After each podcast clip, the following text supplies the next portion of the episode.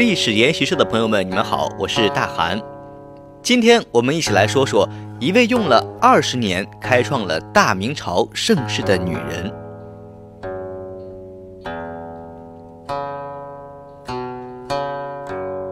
聘鸡司晨呐，说的是公鸡像母鸡一样打鸣，但古时候用来比作女人篡权乱世。由于古代妇女受教育程度非常低。常常会做出扰乱社会的政策，所以呀，人们认为是凶祸之兆。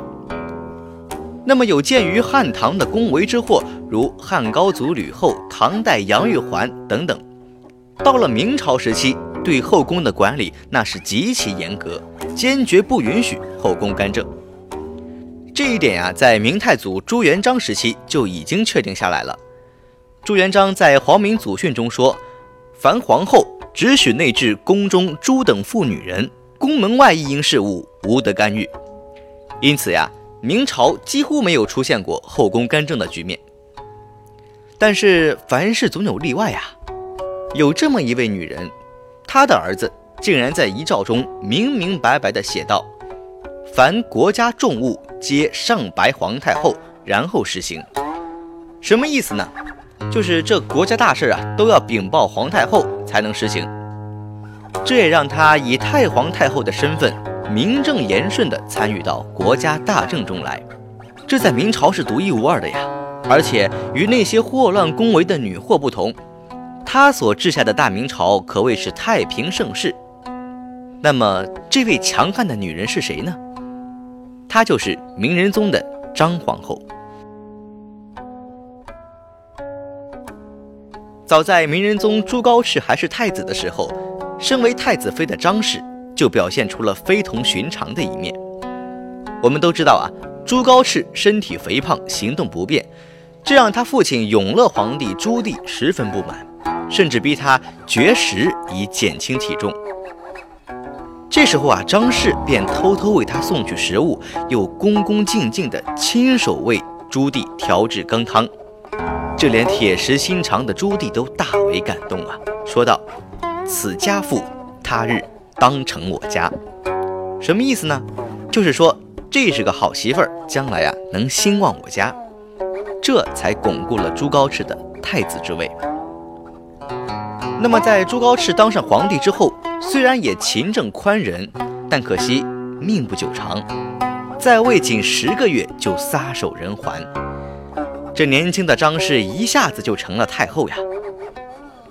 继位的明宣宗朱瞻基呢，是张氏的亲生之子，自然对张太后十分孝顺，也极其重视她的意见。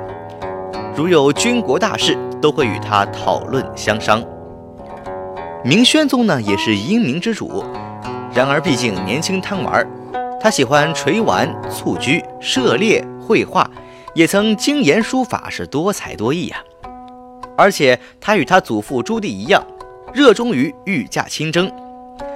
他曾在喜峰口与蒙古派良哈部的万余骑兵交战，亲自指挥，以两面夹击的战术，最终吸收其部落人口，大胜而归。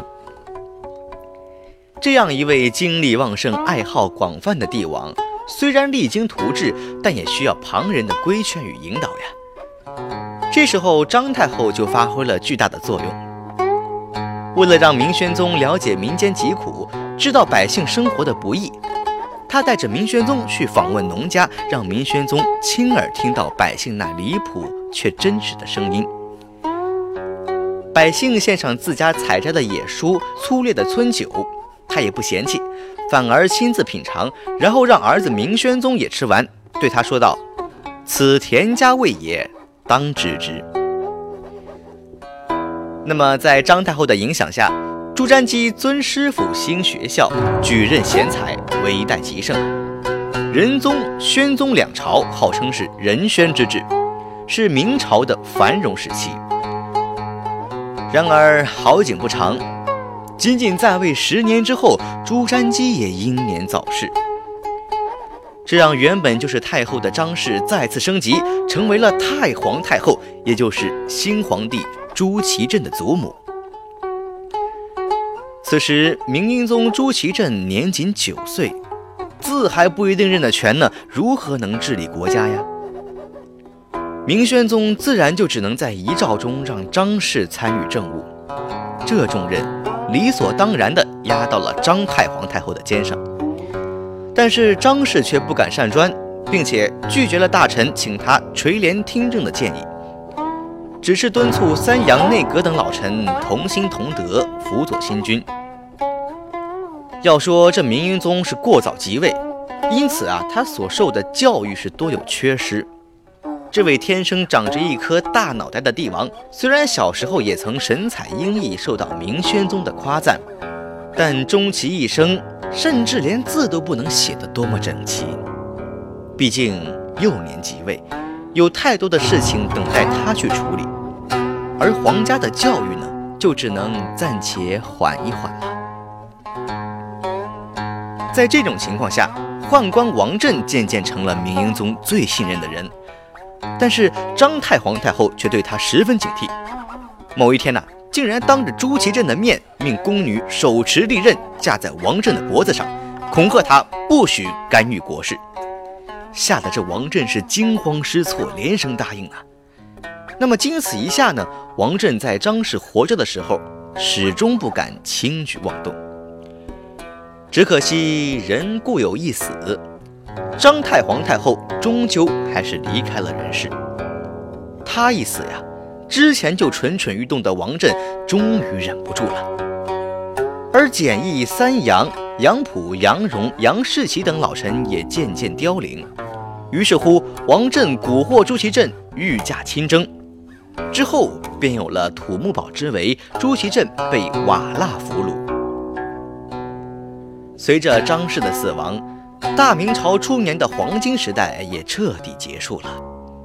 这个为大明朝费尽心力的女人，终究还是未能挽回大明朝的颓势呀。